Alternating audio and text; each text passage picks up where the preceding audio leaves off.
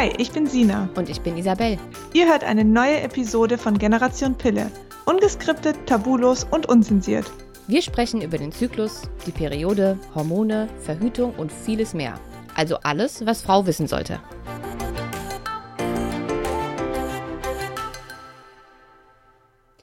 Einen wunderschönen guten Morgen alle zusammen und hallo zu einer neuen Folge von Generation Pille. Heute bin ich nicht mit Sina am Start, sondern ich habe einen ganz, ganz speziellen Interviewgast. Ähm, und auf sie habe ich mich schon sehr, sehr lange gefreut. Und zwar habe ich heute eine echte, ausgebildete NFP nach Sensiplan Beraterin am Start. Weil ihr so unheimlich viele Fragen zur NFP nach Sensiplan habt, ich mich zwar gut auskenne, aber keine Beraterin bin, habe ich mir heute professionelle Hilfe besorgt. Und zwar die liebe Rosa. Herzlich willkommen. Hi, ich freue mich sehr, dass ich da sein darf. und ich mich erst und die Hörerinnen erst. Wir freuen uns alle. ähm, erzähl doch mal ein bisschen was von dir. Also du bist Rosa, du kommst aus Hamburg, richtig? Genau, also ich äh, wohne in Hamburg. Ich komme eigentlich aus dem Süden, aber das, so, so genau wollen wir jetzt nicht auf eingehen. Mhm. Genau, ich bin ähm, 31, wohne in Hamburg und habe ähm, 2017 meine Ausbildung abgeschlossen bei den Maltesern zur Beraterin für natürliche Familienplanung und mache seitdem Beratungen und Kurse hier in Hamburg. Das ist super spannend. Wie bist du denn dazu überhaupt gekommen, diese Ausbildung zu machen? Also ich habe NFP selber vorher angewendet und genau und habe halt irgendwie einfach durch meine ganzen Freunde und Bekannten, die dann irgendwie auch langsam Interesse zeigten, äh, so ein bisschen Freude daran bekommen, auch ähm, anderen davon zu erzählen. Weil, also die merken das dann natürlich irgendwie, dass ich äh, anders verhütet habe. Und genau, und dann habe ich äh, den Gedanken gehabt, dass ich das eigentlich gerne auch tatsächlich professionell lernen würde, das weiterzugeben. Und das war für mich dann der Anstoß, ja, wirklich äh, diese Ausbildung zu machen und jetzt, also mein Ziel dahinter war einfach so ein bisschen, das äh, auch wirklich so als Alternative zur Pille oder zu hormonellen Verhütungsmethoden einfach bekannter zu machen und auch ähm, genau und auch andere Frauen dahin zu führen, dass sie einfach äh, diese Methode anwenden können. Mhm. Also eine Ausbildung ist schon heavy, ne? Ich glaube, ich habe mich mal, also ich habe mich mal erkundigt, weil ich mir tatsächlich auch mal überlegt habe, die Beraterausbildung zu machen. Aber ich ja. war ein bisschen abgeschreckt, weil ich, also e-, ehrlich gesagt habe ich gedacht, das sind so, weiß ich nicht, vier, fünf Kurse und dann kriegt man mhm. ein Zertifikat oder ist gut. Aber das geht ja unheimlich lang, ne? Also es ist unheimlich ja. intensiv, diese Ausbildung und, und unheimlich kompliziert, sie auch zu machen. Also man muss schon wirklich einen enormen Anspruch an, Anspruch an sich selbst haben oder an die ganze Sache und echt Bock mhm. drauf haben, um das so durchzuziehen. Absolut. Also es ist natürlich, ähm, je nachdem, wo man die Ausbildung macht. Also ich ähm, bin dafür halt immer nach Köln gefahren. Da sagen halt schon viele dann so, oh Gott, also irgendwie diese Anreise dann immer für diese, für diese Ausbildungsmodule ist irgendwie zu, ähm, äh, zu aufwendig. Und ja, also ich, ich fand, also mir hat die Ausbildung total Spaß gemacht, weil ich halt auch total ähm, ja, super viel Freude hatte, mich da auch wirklich dann tiefer noch einzuarbeiten.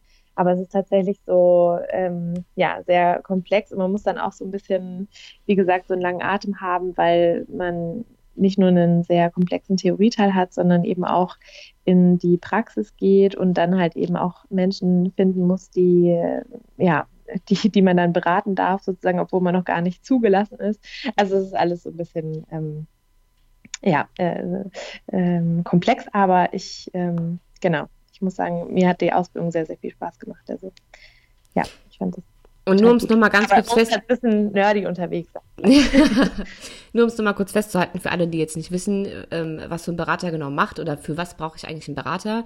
Es ist nicht so, dass man während dieser Beraterausbildung einfach nur das lernt, was in dem klassischen Regelwerkbuch, also äh, natürlich und sicher steht, sondern schon, dass man auch extrem auf den weiblichen Zyklus eingeht, auf Sonderfälle, auf ganz spezielle Zyklen, ähm, auf alle möglichen Sonderregeln, Sondersituationen, sodass man wirklich jede Art von Frau mit jeder Art von Zyklus auch ähm, kompetent beraten kann, richtig? Absolut, ja. Okay. So, also dann, das ist schon wirklich äh, komplex. dann freue ich mich jetzt sehr. Also ich mir weiß, raucht ja dann immer der. Ja? Sorry. Kein Problem. Mir, mir rauchte der Kopf immer so. Abends ähm, nach, den, äh, nach den Seminartagen war ich immer so völlig, äh, hatte ich immer so ein Overload, ja, weil man irgendwie dann so viel Input bekommen hat, dass man irgendwie am Ende dann nur noch so einen blöden Krimi oder irgendwas gucken konnte, weil man echt so völlig überladen war mit Informationen. Ja. Aber dafür bist du jetzt, ist dein, ist dein Hirn vollgeballt mit, vollgepackt mit unheimlich viel Wissen von dem wir jetzt Absolut. alle profitieren können. Ähm, yeah. Und deswegen, nachdem ich jetzt schon ungefähr, weiß ich nicht, gefühlt 500 Mal erklärt habe, was NFP nach Sensiplan genau ist und wie das funktioniert, bin ich sehr froh, das nochmal von einer NFP-Beraterin höchstpersönlich erklären zu lassen. Würdest du uns bitte einmal erklären, was das genau ist und wie die Methode funktioniert?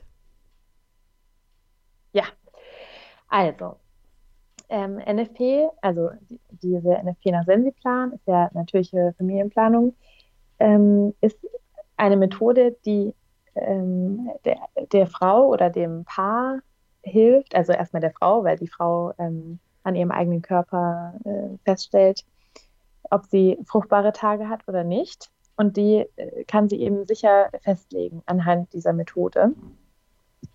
Und das passiert mit der Temperaturmessung. Wir messen also nicht irgendein, irgendwann die Temperatur, sondern ähm, die Basaltemperatur, die morgendliche Aufwachtemperatur. Und ähm, dann gibt es noch eine zweite ähm, Beobachtung, und zwar die Beobachtung des Zervixschleims oder des Muttermunds. Und beides zusammen ist sozusagen zwei unabhängige Körperzeichen und die ermöglichen uns eben ganz sicher festzustellen, ob fruchtbare oder unfruchtbare Tage sind und wann die sind und dementsprechend sich zu verhalten, je nachdem, ob man eben einen Kinderwunsch hat oder verhüten möchte. Okay, das bedeutet, ich habe ähm, in meinem weiblichen Zyklus insgesamt drei verschiedene Parameter, die sich im Laufe dieses Zyklus und ähm, je nachdem, ob fruchtbar oder nicht, verändern. Das ist zum einen die Temperatur, wie du eben schon gesagt hast, zum zweiten der Zervixschleim mhm. und das dritte ist der Muttermund. Alles drei verändert sich genau. im Laufe eines Zyklus und daran kann ich dann festmachen, wenn ich eben das Regelwerk kenne, ähm, ob ich fruchtbar bin oder nicht. Mhm, genau. Okay. Ähm, man braucht das aber immer so nur zwei, ne? Also Temperatur und Zervixschleim oder Temperatur und Muttermund. Ich muss jetzt nicht alles drei abchecken. Nee, genau. Also es, es kann natürlich, äh, wie gesagt, beim Kinderwunsch kann es natürlich, äh, äh, kann man auch alles drei machen, ähm, weil einfach nochmal so eine zusätzliche Informationsquelle nochmal da ist, aber es reichen zwei, zwei ähm, Quellen sozusagen im Normalfall. Eben auch zur Verhütung sollte man sich eben eins aussuchen. Okay. Entweder Zervixschleim oder Muttermund. Dann gehen wir die einzelnen doch nochmal durch. Also fangen wir mal bei der Temperatur an. Wie verändert sich die im Laufe des Zyklus und wie genau, wann genau messe ich das, damit ich damit mit dieser Info dann tatsächlich auch verhütungstechnisch was anfangen kann?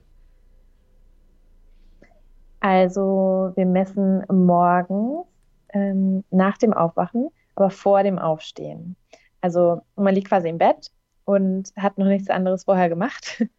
Und äh, genau, und misst dann eben mit dem Thermometer, das sollte auf dem äh, auf dem Nachttisch liegen, griffbereit. Und dann misst man mit diesem Thermometer die vorgeschriebenen drei Minuten. Das ist eben, ja, das kann ich später auch noch mal ein bisschen genauer erklären. Und genau, dann misst man seine drei Minuten und steht dann auf, macht ganz normal seinen Tagesablauf. Und genau, und abends wird dann eigentlich so empfohlen, ähm, das Ganze dann zu dokumentieren also einzutragen in, also wir arbeiten halt bei den Malteser noch mit einem Zyklusblatt. Genau, und das wird dann dort eingetragen. Und genau, und den Zervixschleim und den, oder Zervixschleim oder Muttermund wird eben tagsüber im Alltag quasi beobachtet. Okay, und ähm, eine Frage, die sich wahrscheinlich alle, die sich mit dieser Methode schon mal beschäftigt haben, inklusive mir, warum um alles in der Welt? Drei Minuten. Ähm, also früher gab es ja verschiedene Messzeiten. Also da wurde das irgendwie auch anders ähm, deklariert. Das waren halt irgendwie im Mund, glaube ich, drei Minuten. In der Scheide waren es dann irgendwie vier. Also irgendwie war das äh, früher mal anders. Ähm, Im Endeffekt hat sich das einfach nur mit diesen drei Minuten eingebürgert, äh, also ganz banal eigentlich, ähm, um einfach eine Vergleichbarkeit zu haben. Also es ist nämlich so, dass ähm, man kann sich auch, man hätte sich auch zum Beispiel darauf einigen können, dass man nach dem Piepston, also ich hatte immer ganz lange so ein ähm, Domotherm Rapid äh, hm. Thermometer, genau. Und das piepste immer nach einer gewissen Zeit. Und dann habe ich auch immer wieder in Foren gelesen, dass manche Frauen dann wirklich nur messen, äh, gemessen haben bis zum Piepston und danach halt äh, quasi aufgehört haben. Ja, und äh, da habe ich mich immer so ein bisschen gefragt, ja, also bei denen funktioniert es ja auch. Also die haben dann wirklich immer nur zu diesem, nur bis zu diesem Piepston gemessen. Es war irgendwie eine Minute und 20 Sekunden oder so. ähm, genau äh, oder beziehungsweise auch gar nicht so ähm, tatsächlich festgelegt, sondern immer so ein bisschen individuell auch, je nachdem, wann das Thermometer eben dachte, so jetzt, jetzt habe ich quasi die Temperatur erfasst, ohne dass weitere Schwankungen entstehen. Ja, weil das ja eigentlich ähm, das Problem, dass so Thermometer nie, nie zur gleichen genau. Zeit immer piepsen. Die piepsen ja eigentlich immer, wenn sie feststellen, da tut sich jetzt nicht mehr viel. Genau. Ja. Genau, genau. Ja, und das war eben so ein bisschen der Hintergrund, dass man dann gesagt hat, okay, irgendwie braucht man da ähm, sozusagen was Übergreifendes, was wirklich dann ähm, so einen Standard ähm, schafft sozusagen und eine einheitliche Situation, aus der dann alle ja mit den gleichen Bedingungen sozusagen hervorgehen. Und dann hat man sich eben auf diese drei Minuten geeinigt und eben nicht nur ähm, drei Minuten und äh, vier Minuten dann an einem anderen Messort, sondern wirklich ähm, drei Minuten generell für alle, so um einfach diese Vergleichbarkeit zu haben. Hm. Dann ist aber wichtig, dass ich ein Thermometer habe, was auch nach dem Piepsen weiter misst, damit ich mich an diese drei Minuten halten kann. Ähm, und ich genau, brauche eins mit ja. zwei Stellen nach dem Komma. Ne? Das hatten wir bisher noch nicht gesagt. Ähm, damit mhm. es mit dem Runden auch funktioniert. Ne? Weil nach Regelwerk wird ja die Temperatur ähm, auf- und abgerundet. Mhm. Genau.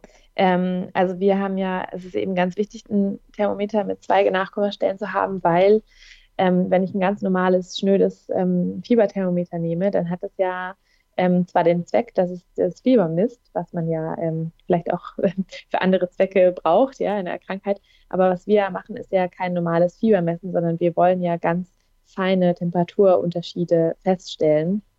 Also wir haben ja dann kein Fieber in dem Sinne, sondern wir messen ja jeden Tag. Und dann ähm, ist es eben wichtig, eben diese kleinen Feinheiten mitzubekommen. Und dafür brauchen wir unbedingt zwei Nachkommastellen. Und genau, und diese ganzen Thermometer, die diese, ähm, also ja, da kann ich auch vielleicht dir nochmal ähm, so eine Auswahl schicken oder so, aber also im Prinzip diese ganzen Basalthermometer, diese zwei äh, Nachkommastellen haben und geeicht sind und so weiter, da muss man auf so ein paar Sachen achten. Ähm, die messen auch alle weiter. Also auch wenn die dann piepsen, dann messen sie weiter und dann kann man einfach danach, ähm, also kann man sich irgendwie einen Timer stellen oder sowas, ähm, und dann einfach ähm, warten, äh, diese drei Minuten um sind. Ähm, weil im Prinzip messen die alle weiter. Also die haben keine, die hören da nicht einfach auf, sondern die piepsen halt dann einmal kurz, was zwar nervig ist, aber mhm. genau, also die messen dann trotzdem weiter. Beziehungsweise es gibt ja auch schon Thermometer, die ähm, genau, die auch drei Minuten als ähm, Standardmesszeit haben. Ja, ähm, ich vermeide zwar immer Werbung zu machen äh, im Podcast, aber ich habe ähm, Ich habe hab, jetzt auch keinen Namen genannt. nee, aber ich habe es ich hab's schon öfter gesagt, weil ich in dieses Thermometer einfach unheimlich verliebt bin. Ähm, ja. Und das ist das von Ovi. Das ist jetzt keine allgemeine, ähm, keine allgemeine äh, äh, Richtlinie, dass man das unbedingt benutzen muss. Aber es ist äh, das einzige Thermometer, das mir bekannt ist, das genau auf die Sekunde nach drei Minuten aufhört und auch noch mhm. äh, statt piepsen vibrieren kann. Also ich bin so ein bisschen, ich bin ein bisschen in Love, so. mit diesem ja, Thermometer. Ist schon, ist schon was Großartiges auf jeden Fall. ja, so. Ähm, ich kann mich, und das ist, glaube ich, auch noch wichtig, für einen Messort sozusagen entscheiden. Nämlich, ich kann ähm, im Mund messen, äh, messen, ich kann ähm, vaginal messen und ich kann anal messen. Unterscheiden die sich genau. irgendwie in ihrer Genauigkeit oder ist es erstmal mir überlassen, was mir davon am angenehmsten ist. Mhm. Also früher hat man äh, so gesagt, dass ähm, der, der, ähm, der, der anale Messort irgendwie der ähm, beste wäre oder der sicherste. Ähm, da ist man mittlerweile auch so ein bisschen von weggekommen, weil es halt wirklich ähm, was sehr Individuelles ist. Also ja, also es gibt da eigentlich keine, mittlerweile keine Empfehlung mehr, was ähm, sicherer wäre oder nicht. Also genau, es, es gibt halt, wie gesagt, so ein bisschen die Empfehlung, ähm, wenn man zum Beispiel zu unregelmäßigen Zyklen neigt, dann ist es manchmal besser, einfach mal zu probieren, wie es ist, wenn man vaginal, vaginal misst. Aber genau, also ähm, im Prinzip kann man auch einfach mal im Mund anfangen und schauen, wie die Kurve aussieht und dann je nachdem da auch nochmal ändern oder eben auch nicht. Also genau. Ja. Das Wichtige ist eben nur, dass man eben sich erstmal für einen Messort entscheidet und nicht äh, heute im Mund, morgen in der Vagina und übermorgen im Aftermist. genau. Ja, also pro ja. Zyklus ähm, für einen Messort sozusagen entscheiden, wenn man sich durchprobieren möchte. Genau. Und nicht während eines laufenden genau. Zyklus den Messort wechseln. Absolut, ja. Okay. Ähm, und nur für alle, die das nicht wissen und sich jetzt fragen, warum misst man überhaupt die Temperatur? Ähm, Nochmal ganz kurz, ähm, wie verändert sich die Temperatur bei einer Frau im Laufe des Zyklus? Also was sagt die aus? Mhm. Also ähm, am Anfang haben wir eine Tieflage.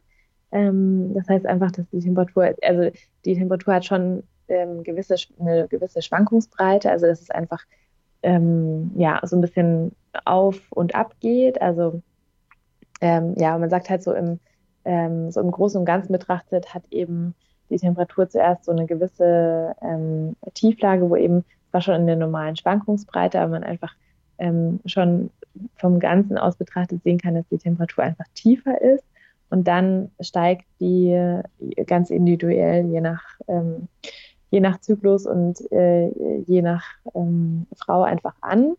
Ähm, also sie steigt um wenige Zehntel Grad an zwei Zehntel ist sie dann ähm, meistens höher bei der Hochlage. Das ist eben die zweite Zyklushälfte. Und genau, und da, das kann man eben mit der Temperaturmessung ähm, festhalten und dokumentieren. Und das ist eben was ganz, ähm, was ganz Interessantes, weil eben das, das ist durch das Progesteron ausgelöst und das ist quasi das, also das, ist das einzige Hormon, das so ein bisschen ähm, ähm, also dass eben über die äh, Temperatur äh, messbar ist sozusagen. Also andere, wir haben ja auch andere Hormone im Körper, die irgendwie ja, uns müde machen, uns Hunger machen und ähm, und das ist eben ein äh, Hormon, also das einzige, das wir wirklich so über diese Art ähm, ähm, ja, messen können. Und das ist, ähm, finde ich, nach wie vor einfach immer total spannend.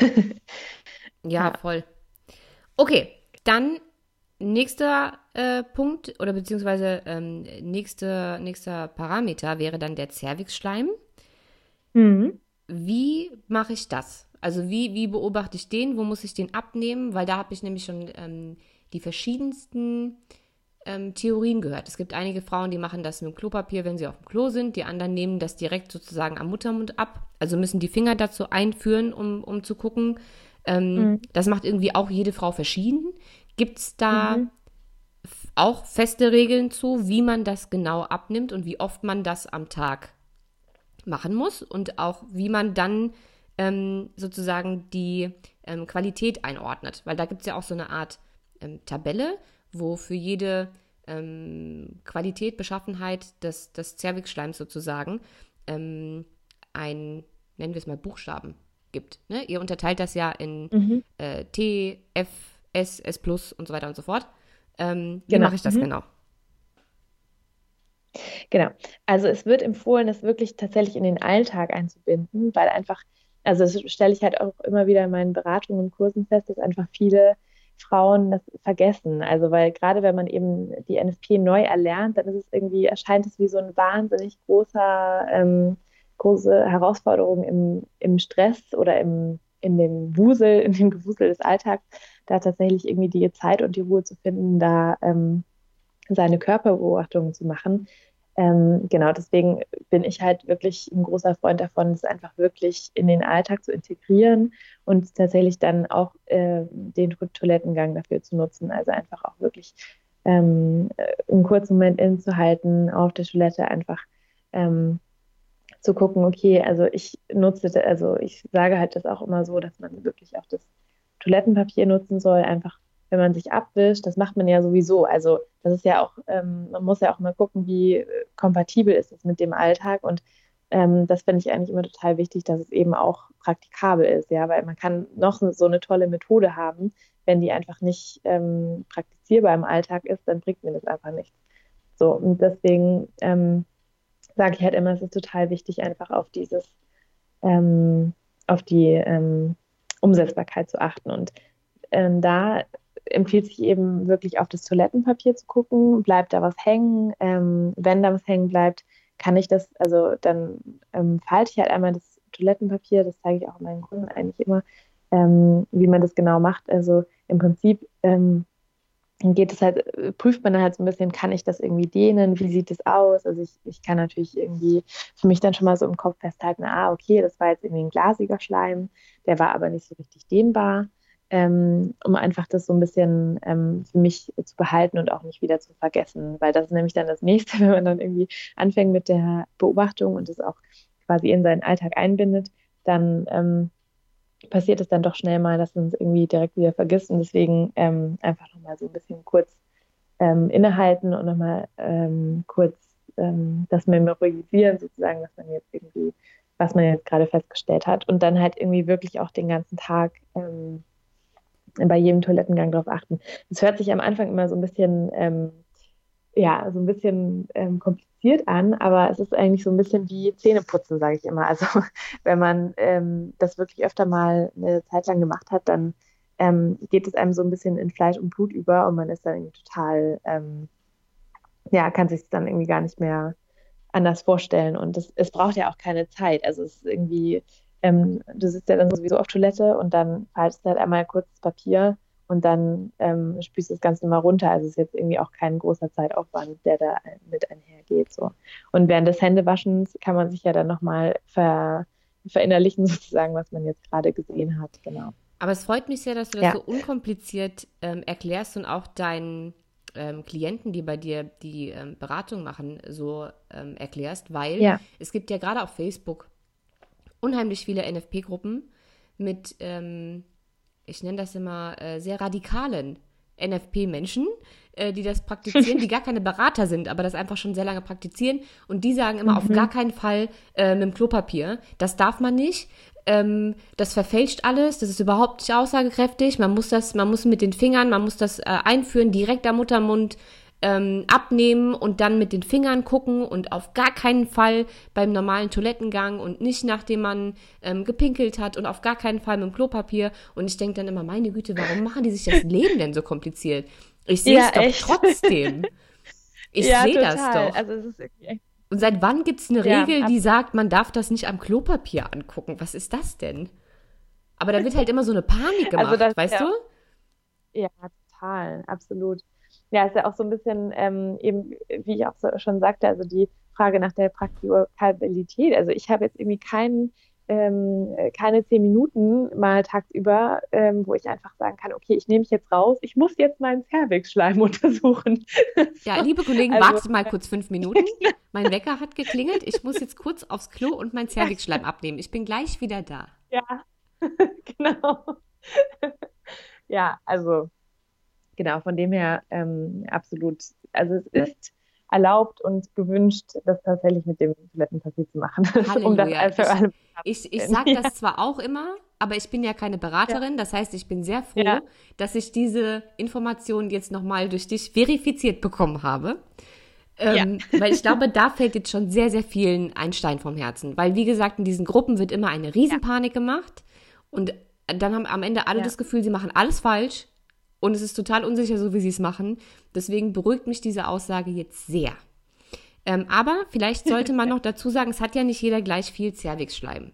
Ne? Also es gibt durchaus auch Frauen, bei denen am Klopapier gar nichts haftet, weil da einfach nicht wirklich, also die haben auch nie was im Höschen oder so. Ne? Also es gibt schon Frauen, bei denen das vielleicht nicht ganz so einfach ist, die müssten dann vielleicht schon ähm, direkt am Muttermund abnehmen. Aber prinzipiell, solange Cervixschleim da ist, sichtbar, kann man das auch schon so testen auf jeden Fall. Also ich glaube auch, ähm, ähm, also je nachdem, es gibt halt, also auch bei den Frauen, die sagen, die haben irgendwie keinen, also gut, ähm, es ist bestimmt auch eine, bestimmt gibt es auch Unterschiede, aber ähm, also ich habe auch gerade am Anfang ähm, Anfängerinnen bei mir im Kurs, die irgendwie sagen, ja, also ich sehe da nichts, da ist kein Unterschied, es ist einfach immer nur, ich sehe überhaupt nichts. Und ähm, ja, also ähm, ich muss auch sagen, dass es halt so ein bisschen auch Training ist. Also ähm, ja, also ich habe äh, da schon ganz oft so Erfolgserlebnisse gehabt, dass Frauen einfach so ein bisschen, ähm, ja, auch so ein bisschen Zeit brauchten, um wirklich ähm, dafür sensibilisiert zu werden.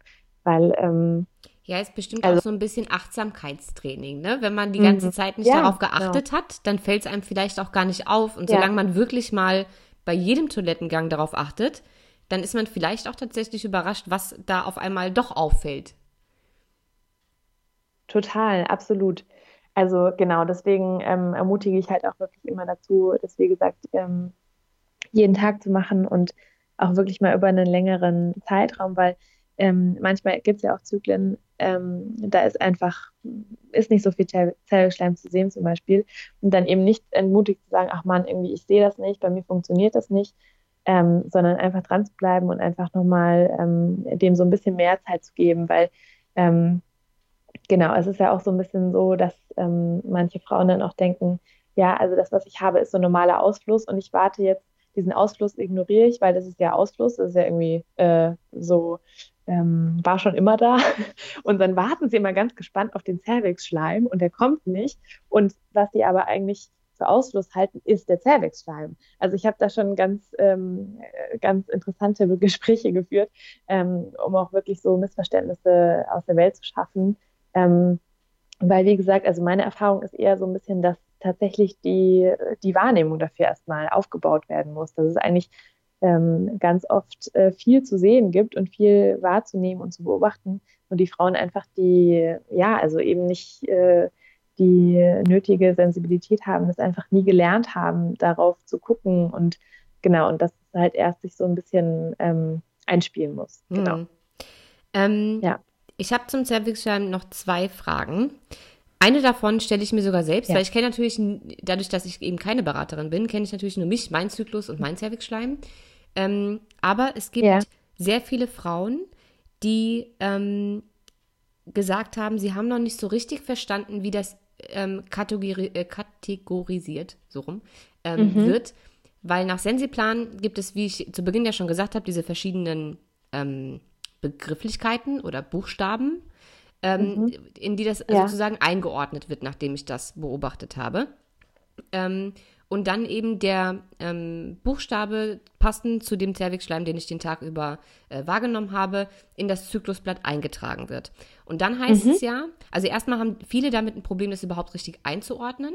Und dann heißt es ja, ähm, anhand des Regelwerks, es gibt ja ähm, die Möglichkeit, an, also den Cervixschleim sozusagen abzuschließen, die Auswertung abzuschließen, wenn der Eisprung dann ähm, rum war. Und dafür muss ja die Schleimqualität ähm, sozusagen von bester Qualität wieder zu schlechterer Qualität werden.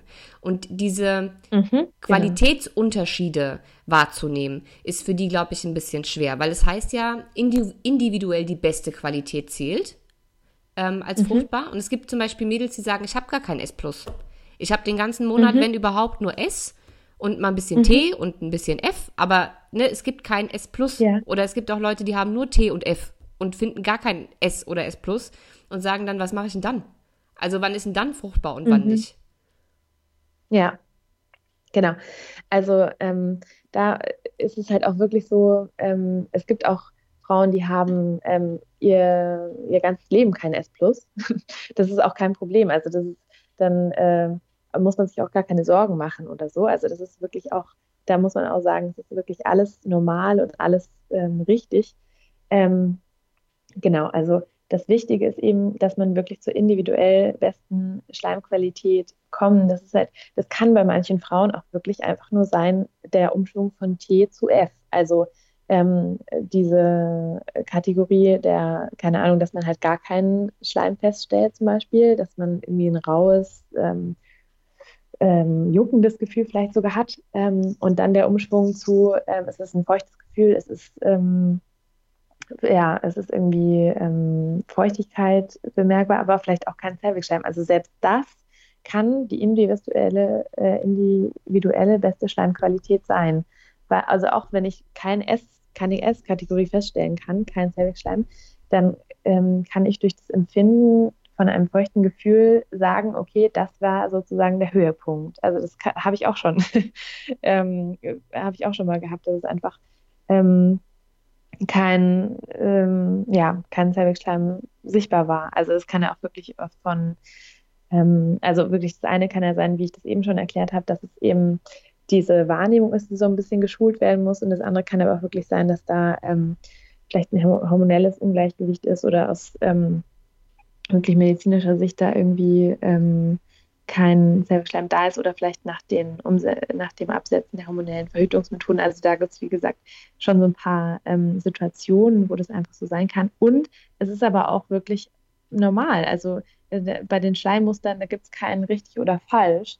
Also ähm, wenn da irgendwas ähm, ähm, einen Sorgen macht, dann kann man das natürlich nochmal beim Gyn ansprechen. Aber im Prinzip ähm, sagt man halt auch wirklich, ähm, ja, dass, dass äh, alle Schleimmuster von Frau zu Frau ähm, sehr variieren und dass da auch wirklich sehr viel Spielraum ist und dass es auch alles normal und natürlich ist, genau.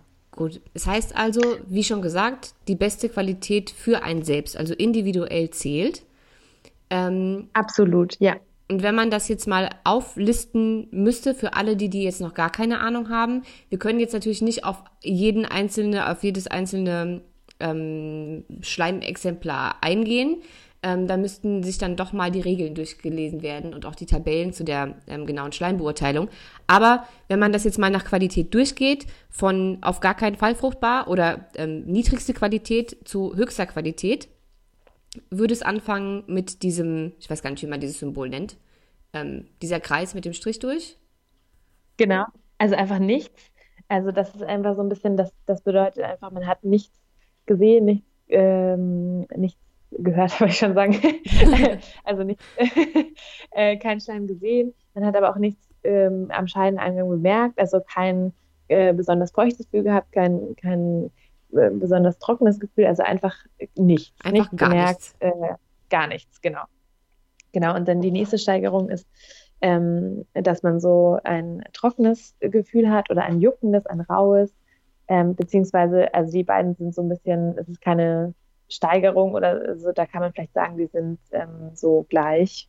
Ähm, genau, und auf jeden Fall, dann ist halt so eine Entwicklung da, dass eben von diesem trockenen, äh, rauen Also trockenes, raues Gefühl wäre Tee, ne? Genau, genau. Der Buchstabe T dann, für alle Sensiplan-Menschen, die dann jetzt äh, gucken auf ihrer Tabelle. Wir reden von T. Ähm, aber es darf auch dann kein äh, Schleim sichtbar sein, ne? Genau. Nicht nur das Gefühl das muss äh, trocken, rau und so, sondern ja. es darf auch kein, gar kein Schleim sichtbar sein. Das wäre T. Als nächstes würde dann genau. F kommen für feucht. Genau, genau. Und auch da ist es ganz wichtig, dass eben kein Schleim sichtbar ist. Also es ist eben nur, das ist der Unterschied zwischen T und F, ist wirklich nur den Unterschied im Gefühl wahrzunehmen. Also einfach zu sagen, okay, ähm, äh, das eine ist wirklich so ein ganz äh, unangenehmes, juckendes, raues Gefühl und das andere ist ein feuchtes Gefühl. Aber bei beiden Kategorien ist kein Schleim sichtbar. Okay. Genau, das ist ganz wichtig. Dann ja. nach F würde S kommen. Genau, nach F äh, kommt S. Ist, äh, ich hoffe, das kann man jetzt auch alles verstehen. genau, also ähm, S wie, äh, ja, genau. Ähm, äh, ich packe das auch nochmal alles auf den Blog in Kurzfassung. Zur ja. Not können die Mädels ja, dann auch nochmal ja. nachlesen. Und so einen kleinen genau. Mini-Ausschnitt packe ich auch in die Show Notes für die ganz wichtigen Sachen, ähm, damit das jetzt nicht so komplett verwirrend ist, weil sowas in einem Podcast zu erklären ist natürlich mhm. immer ein bisschen komplizierter. Genau, genau. Ähm, genau, also S ist einfach die ähm, ähm, Kategorie, wo einfach der Zellschleim sichtbar ist das erste Mal und einfach der Schleim ähm, noch nicht so ganz, äh, ja, also ähm, noch nicht so ganz dünnflüssig und ähm, ganz dehnbar ist, sondern eben so ein bisschen dicklicher. Der kann weißlich, gelblich sein. Genau, also so ein bisschen. Vielleicht auch so ein bisschen ähm, klumpig. Äh, ja. Mhm, genau, von, von, von so ein bisschen. Ähm, ne, also man sagt nicht, ja, also auf jeden Fall ist da noch eine Qualitätssteigerung möglich und das ist dann eben die höchste Stufe sozusagen, das ist dann dieses S Plus.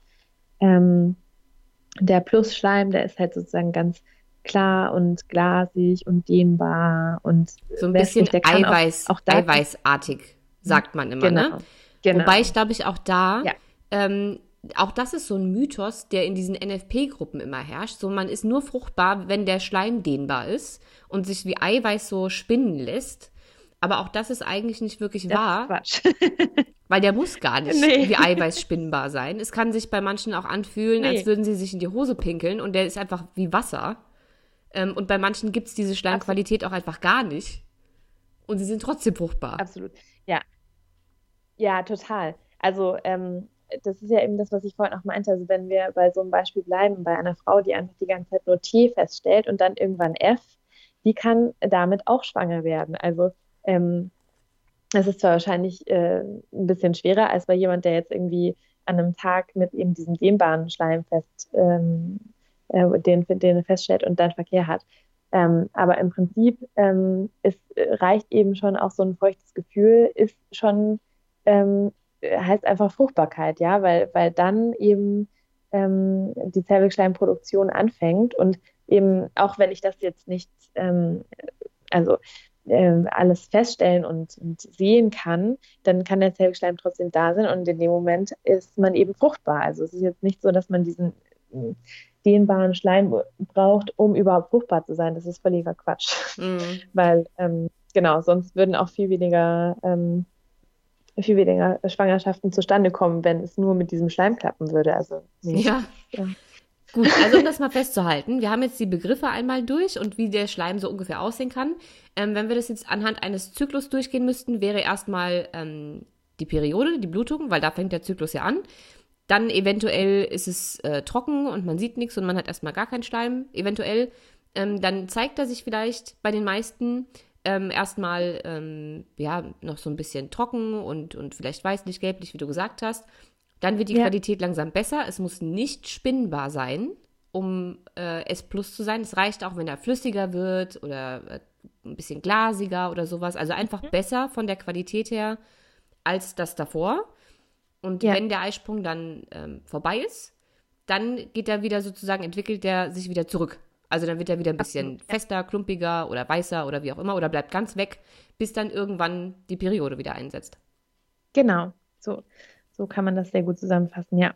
Ähm, also es gibt eben auch, und auch da halt nochmal so die Einordnung, also es ist ja auch wirklich so, wie gesagt, es muss eben nicht dieser S-Plus-Schleim sein und ähm, es kann eben auch ähm, sein, dass es, äh, dass S Plus zum Beispiel nochmal wiederkommt. Also das war jetzt, so wie du es ähm, so schön jetzt erklärt hast, ist halt wirklich so sozusagen einmal ähm, so der Standard.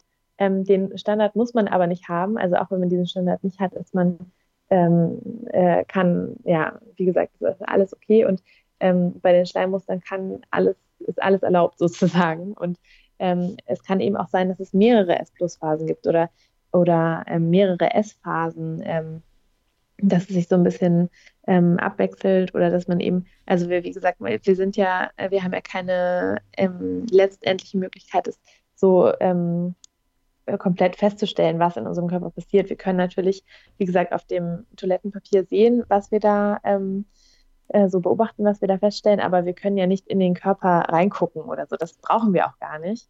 Ähm, ähm, wir haben ja mit unseren Beobachtungsmöglichkeiten ähm, auf jeden Fall eine gute Möglichkeit festzustellen, was passiert. Aber ähm, genau, also das war so ein bisschen das, wor- worauf ich noch mal hinaus wollte, dass es ähm, halt keine ähm, hundertprozentige Möglichkeit gibt, genau, also wir können ja nicht ins ähm, quasi ins Labor gehen und schauen, okay, wie viel Zervixschleim ist da. Ähm, aber das, was wir beobachten, das reicht auf jeden Fall hundertprozentig aus. Und ähm, genau, und dann man darf sich auch nicht irritieren lassen, wenn dann eben zum Beispiel S nochmal wiederkommt. Also wenn man zum Beispiel eine S-Phase hat und dann es schon wieder schlechter wird und dann zum Beispiel ein Tag F kommt und dann wieder S, das ist auch völlig normal. Also dann, genau, da muss man einfach nur gucken mit der Auswertung, aber da kommen wir vielleicht auch nochmal später zu, oder? Ja, und ich glaube, das ist auch ein Thema, wo man einfach ähm, sich nicht verunsichern lassen darf von allen anderen. Also gerade, ich meine, ich bin ein großer Absolut. Freund von Facebook-Gruppen. Wir haben selber eine sehr, sehr große. Aber diese, Ja. dieses von, von sich auf andere schließen oder von, andere, von anderen auf sich zu schließen, macht einfach gerade da keinen Sinn, weil die Körper alle so unglaublich individuell sind, dass Total. man sich da absolut nicht von anderen reinreden lassen sollte. Gerade nicht von diesen ganzen NFP-Radikalisten, ähm, die meinen, weil sie das jetzt schon seit fünf Jahren machen und für sich verstanden haben und ihr Zyklus so und so funktioniert und ihr Zervixschleim so und so aussieht und sie ja. immer um die Uhrzeit messen oder äh, so und so oft ihren Muttermund abtasten, dass das die ganze Welt ja. auch so machen muss und dass alle ja. anderen es falsch machen, wenn sie es nicht genauso machen wie sie selbst. Also ich glaube, da muss Total. man sich einfach so ein bisschen eingrooven und auf sich verlassen ähm, und seinen Körper kennenlernen und dann funktioniert das auch schon alles. Ja, total. Also es ist ja schön, wenn es für die ganzen Frauen dann so funktioniert. Ähm, genau, es ist halt nur, man darf halt, finde ich, dann kein Dogma daraus machen, weil im Prinzip, also so, so verschieden wie wir Frauen auch sind und unsere Lebensweisen auch sind, so verschieden kann eben auch der Zyklus sein. Also deswegen auch von mir nochmal so ganz klar diese Ermutigung, auch wirklich, ähm, ja, das mal auszuprobieren und einfach auch ähm, sich da nicht so aus der Ruhe bringen zu lassen oder sich verunsichern zu lassen, weil, ähm, wie gesagt, man hört da ganz, ganz viele Mythen und Meinungen und nicht alle davon sind immer richtig. Ja. Gut, jetzt noch mal ganz, ganz kurz auf äh, den Muttermund. Da gibt es glücklicherweise nicht ganz mhm. so viel zu sagen wie zum Zervixschleim, weil es darüber nicht so viele Diskussionen gibt. ähm, und dann würde ich sagen, kommen wir äh, zur Auswertung und zu den ähm, häufigst gestellten Fragen, mhm. weil sonst werden wir nämlich in der geplanten Stunde auch gar nicht mehr fertig. Ja. Ähm, Muttermund. Okay. Ich kann statt dem Zervixschleim, wenn ich damit nicht zurechtkomme, oder es da ähm, enorme Störfaktoren gibt oder wie auch immer, oder mir Muttermund einfach lieber ist, eben auch den Muttermund abtasten. Ähm, wie genau. stelle ich das an und kurz gefasst, wie verändert sich so ein Muttermund? Genau. Also vielleicht erkläre ich das zuerst.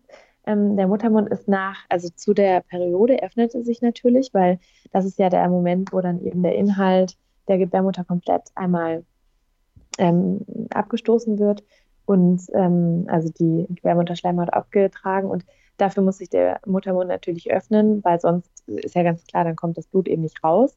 So, ähm, also zur Periode ist der ganz weich und offen. Und auch nach der Periode kann es noch so ein bisschen dauern, bis der ähm, sich sozusagen wieder ähm, so ein bisschen, ähm, bisschen härter wird.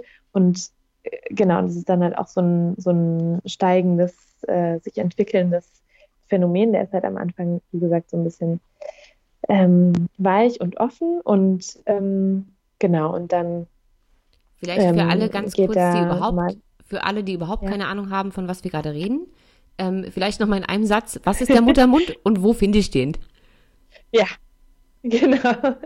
Also der Muttermund ist sozusagen das Ende der Gebärmutter, man sagt auch Gebärmutter ähm, Hals. Das ist halt sozusagen das, was ich eben tasten kann, wenn ich den Finger in die Scheide einführe und dann, also wie ich den finde, pff, das ist natürlich jetzt ähm, ja, so äh, ungefähr schwierig zu erklären. Ja, genau. Also ähm, es ist auf jeden Fall ähm, innen oben. Also wenn ich zum Beispiel den, den Zeigefinger nehme, dann ähm, spüre ich den Muttermund ähm, also im Inneren der Scheide relativ weit oben und innen. Also genau. Ähm, das ist dann so eine Öffnung, die ähm, ja, die ist vielleicht so ein bisschen dicker als der Finger und also als der Mittelfinger zum Beispiel. Ähm, und hat halt so eine kleine Vertiefung in der Mitte. Also es ist so ein bisschen so ein rundliches, man sagt so ein Zapfen, der halt in die Scheide reinragt. Und den kann man eben ertasten. Das ist irgendwie auch ganz ähm, ganz spannend, das mal selber zu probieren. Ist, nicht alle Frauen schaffen das von selbst. Es ist auch manchmal anatomisch so, dass man den einfach nicht erreichen kann. Ähm, genau. Ja. Aber okay. ähm, das ist, ja, das ist so der.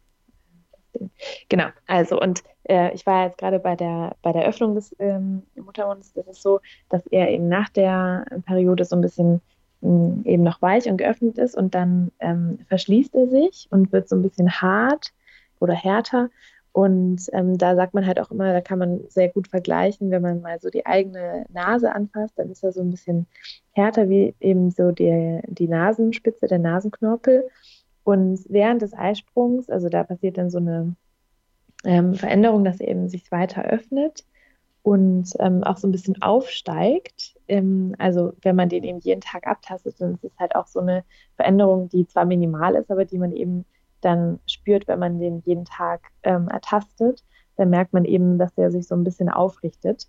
Ähm, und dann kommt eben der Eisprung, dann ist der Muttermund ganz hoch und ganz weich und offen. Und da ist auch nochmal dieser Vergleich ganz gut, dass man einfach sagen kann, der ist, wenn man sein Ohrläppchen anfasst, dass so ein bisschen eben ein Unterschied ist zwischen ähm, Ohrläppchen und Nasenknorpel. dass er dann, wenn er ganz ähm, weich und offen ist, so weich ist wie, der, wie das Ohrläppchen. Also nochmal so als Tastvergleich ganz gut. Mhm. Und äh, nach dem Eisprung ähm, wird er, geht er wieder ein bisschen runter und schließt sich eben und ähm, wird dann wieder wie dieser Nasenknopf so hart, genau. Okay, dann ja. haben wir jetzt die drei Parameter einmal durch. Mhm. Was fange ich damit jetzt an? Also ich muss ja, um, um meine, meine Fruchtbarkeit sozusagen ähm, zu erkennen oder richtig nach NF, äh, NFP nach Sensiplan ähm, auswerten zu können und irgendwann zu sagen, okay, meine fruchtbare Zeit ist jetzt vorbei. Ähm, mhm. Ich kann jetzt also ohne ähm, Kondom oder Diaphragma oder wie auch immer, also ungeschützten ähm, Sex haben.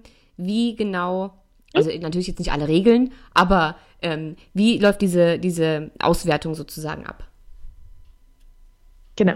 Also ähm, die Untersuchung, das ist tatsächlich was, ähm, was man eben nicht im Alltag ähm, machen soll, sondern da muss man sich wirklich dann ähm, kurz rausziehen und man sagt halt eigentlich immer, dass es abends ähm, empfohlen wird, dann wirklich nochmal sich die Hände zu waschen und einfach die Position einzunehmen, wo man den gut tasten kann und tatsächlich auch bei dieser Position zu bleiben. Also es wird zum Beispiel die Hocke, ein Bein auf der Badewannenkante oder auf der Toilette empfohlen ähm, und da einfach mal zu suchen, ähm, ob man den Muttermund ertasten kann und dann auch wirklich bei dieser Position zu bleiben, weil es ist natürlich so, wenn ich den ähm, Muttermund einmal in der Hocke abtaste und am nächsten Tag auf dem im Stehen irgendwie am Badewannenrand aufgestützt mit einem Fuß, dann ist es natürlich ähm, kann sich die Lage auch schon verändern. Und dann ist es aber nicht, weil der Muttermund sich verändert hat, sondern eben, weil ich meine Position geändert habe. So. Genau, deswegen sollte man da auch wirklich bei einem, äh, bei einer Position bleiben und auch beim Finger empfiehlt sich natürlich immer den gleichen zu nehmen, weil wenn ich meine Hand so angucke, dann haben die Finger tatsächlich auch eine andere Länge. Ähm, deswegen ähm, sage ich da immer, also auf jeden Fall dann den gleichen Finger und die gleiche Stellung sozusagen oder die gleiche ähm, Position einnehmen und auch von der Uhrzeit halt irgendwie, ähm, also es wird halt wie gesagt abends empfohlen, ähm, genau, dass man dann einfach so ein bisschen guckt. Was auch wichtig ist, dass man vorher die Blase und den Darm entleert, also weil einfach wenn ähm, man eine volle Blase hat zum Beispiel, dann kann es eben auch sein, dass ähm, die Stellung der Gebärmutter ähm, dadurch beeinflusst ist und dass der Muttermund sich eben an einer anderen Stelle befindet. Genau, also es sind einfach solche ähm, Regel, so ähm, Grundannahmen, die man sich so ein bisschen, ähm, wenn man das gut richtig machen will, dann so ein bisschen äh, unterordnen muss. Also es ist schon ein bisschen komplizierter, aber es ist natürlich auch noch ähm, für manche Frauen auch eine ganz tolle Erkenntnis dann sozusagen auch wirklich, ähm, weil für viele ist der Zervixschleim auch so ein bisschen abstrakt und der Muttermund ist ja wirklich was, was ich ertasten und erfühlen kann, was sich verändert. Das ist für manche auch so mal ein bisschen noch so handfester, sage ich mal, als ähm, der Zervixschleim. Okay. Genau. Dann fasse ich jetzt nochmal ganz kurz zusammen. Wir haben Temperatur, Zervixschleim und Muttermund. Ähm, Temperatur messe ich immer morgens vor dem, also nach dem Aufwachen, aber vor dem Aufstehen. Mhm. Ähm, das ist die Basaltemperatur. Dann Zervixschleim beobachte ich den Tag über hinweg. Ähm, am besten ja. mehrmals am Tag, immer wenn ich auf dem Klo bin. Und die beste ähm, Zervixschleimqualität des Tages zählt, egal wie oft ich mir den angeguckt habe, das, was am, über den Tag über am besten, am qualitativ sozusagen hochwertigsten war, zählt. Und das trage ich dann abends ein. Und den Muttermund brauche ich nur einmal am Tag zu testen. Das aber am besten abends, immer mhm. in der mhm. gleichen Position und immer mit dem gleichen Finger. Genau. Okay. Weil da, da kann es eben auch verwirrend sein, wenn ich den Muttermund irgendwie mehrmals am Tag abtaste, dann kann, eben, kann ich auch verschiedene Ergebnisse haben und das ist dann in der Tat so ein bisschen verwirrend. Deswegen sagt man Muttermund wirklich nur einmal und auch gerne eben nur abends. Ja. Gut. Wenn ich jetzt mich ähm, für ähm, entweder Zervixschleim oder Muttermund ähm, entschieden habe, mal angenommen, wir machen jetzt Zervixschleim, weil meiner Meinung nach machen das die meisten, ähm, ja. und die Temperatur, dann habe ich also diese zwei wichtigen Parameter. Ähm, wie werte ich das, ohne jetzt genau auf das komplette Regelwerk einzugehen? Aber mhm. ähm, kurz gefasst, was sagen mir diese zwei oder wann kann ich meine, meine ähm, Beobachtungen abschließen und sagen, jetzt bin ich unfruchtbar? Ohne jetzt genau auf die Regeln genau. einzugehen, einfach nur, um nochmal mhm. zu sagen, ähm, wie sind die beiden voneinander abhängig oder ähm, also einfach, dass eben beides abgeschlossen sein muss. Mhm, genau. Also wir haben ja die Temperatur wird nach gewissen Regeln ausgewertet. Und da ist es einfach so, dass man drei höhere Messungen haben muss, ganz vereinfacht. Und diese drei höheren Messungen müssen abgeschlossen sein. Genauso beim Zellwegschleim haben wir auch eine, ähm, ja, sozusagen eine äh, Regel, die dann feststellt, wann eben der beste Zellwegschleim war. Und ähm, das kann man eben auch nur immer also in, in der Vergangenheit, also retrospektiv ähm, betrachten. Und dann ähm, nimmt man davon auch, es ist auch so eine Dreitagesregel, dass man einfach sagt, okay, drei Tage ähm, der beste Zervixschleim kam nicht wieder. Und dann kann ich sozusagen meine Beobachtungen abschließen. Und ja, genau, und ganz vereinfacht sagt man dann eben, dass beide, beide Parameter, also Temperatur und Zervixschleim, ausgewertet werden müssen. Also eben, also mit diesen, mit diesen Regeln einfach die drei Tage sozusagen abzuwarten und dann, was immer zuletzt kommt. Ähm, genau, das ist so mal ganz vereinfacht, aber es ist wirklich eine ähm, Sache, in die man sich so ein bisschen einarbeiten muss. Und ähm, genau deswegen ähm, äh, würde ich da auf jeden Fall empfehlen, sich da nochmal so ein bisschen zu belesen oder eben auch eine Beratung zu machen, weil genau, das ist äh, gerade am Anfang noch etwas komplex. Mhm. Ja, aber so ganz vereinfacht kann man sagen, einfach ähm, Temperaturauswertung und Schleimauswertung müssen abgeschlossen sein und ähm, was immer dann zuletzt kommt, ähm, damit endet die Fruchtbarkeit. Also wenn ich zum Beispiel meine Temperatur schon abgeschlossen habe und ähm, ich noch auf meine auf meinen Cervixschleim warten muss, dass der sozusagen die beste Qualität nicht mehr wiederkommt, ähm, dann kann ich eben, wenn meine, wenn es nicht der Fall gewesen ist, sondern die ähm, der Cervixschleim sozusagen bei der ähm, also nicht mehr so gut wird, wie er mal war, dann kann ich äh, Unfruchtbarkeit annehmen wenn eben diese drei Tage abgewartet worden sind. Okay. Genau. Ich würde jetzt Folgendes vorschlagen. Ich gucke nämlich gerade auf meinen äh, Recorder hier und wir sind schon bei 50 Minuten, ohne auch nur eine Frage aus der Community beantwortet Oha. zu haben. Ich würde vorschlagen, wir machen jetzt Folgendes. ähm, ich frage dich jetzt gleich nur noch, ähm, wie man das am besten erlernt, beziehungsweise einfach, was du für ein Nachschlagewerk ähm, empfehlen würdest und auch wie man bei dir eine Beratung machen kann. Ähm, dann würde mhm. ich sagen, wir beenden diese Folge und nehmen einfach anschließend noch eine mit den Fragen auf. Dann haben wir es nämlich voneinander getrennt. Die Leute, die schon NFP machen und nur ihre Frage beantwortet haben wollen, können sich dann nämlich nur die andere Folge anhören. Und ich glaube, alle anderen, die mit NFP jetzt noch gar nichts zu tun hatten, für die war diese Folge jetzt schon echt so viel Input, ähm, ja, dass wir die Fragen vielleicht auch. nicht noch hinten dran hängen.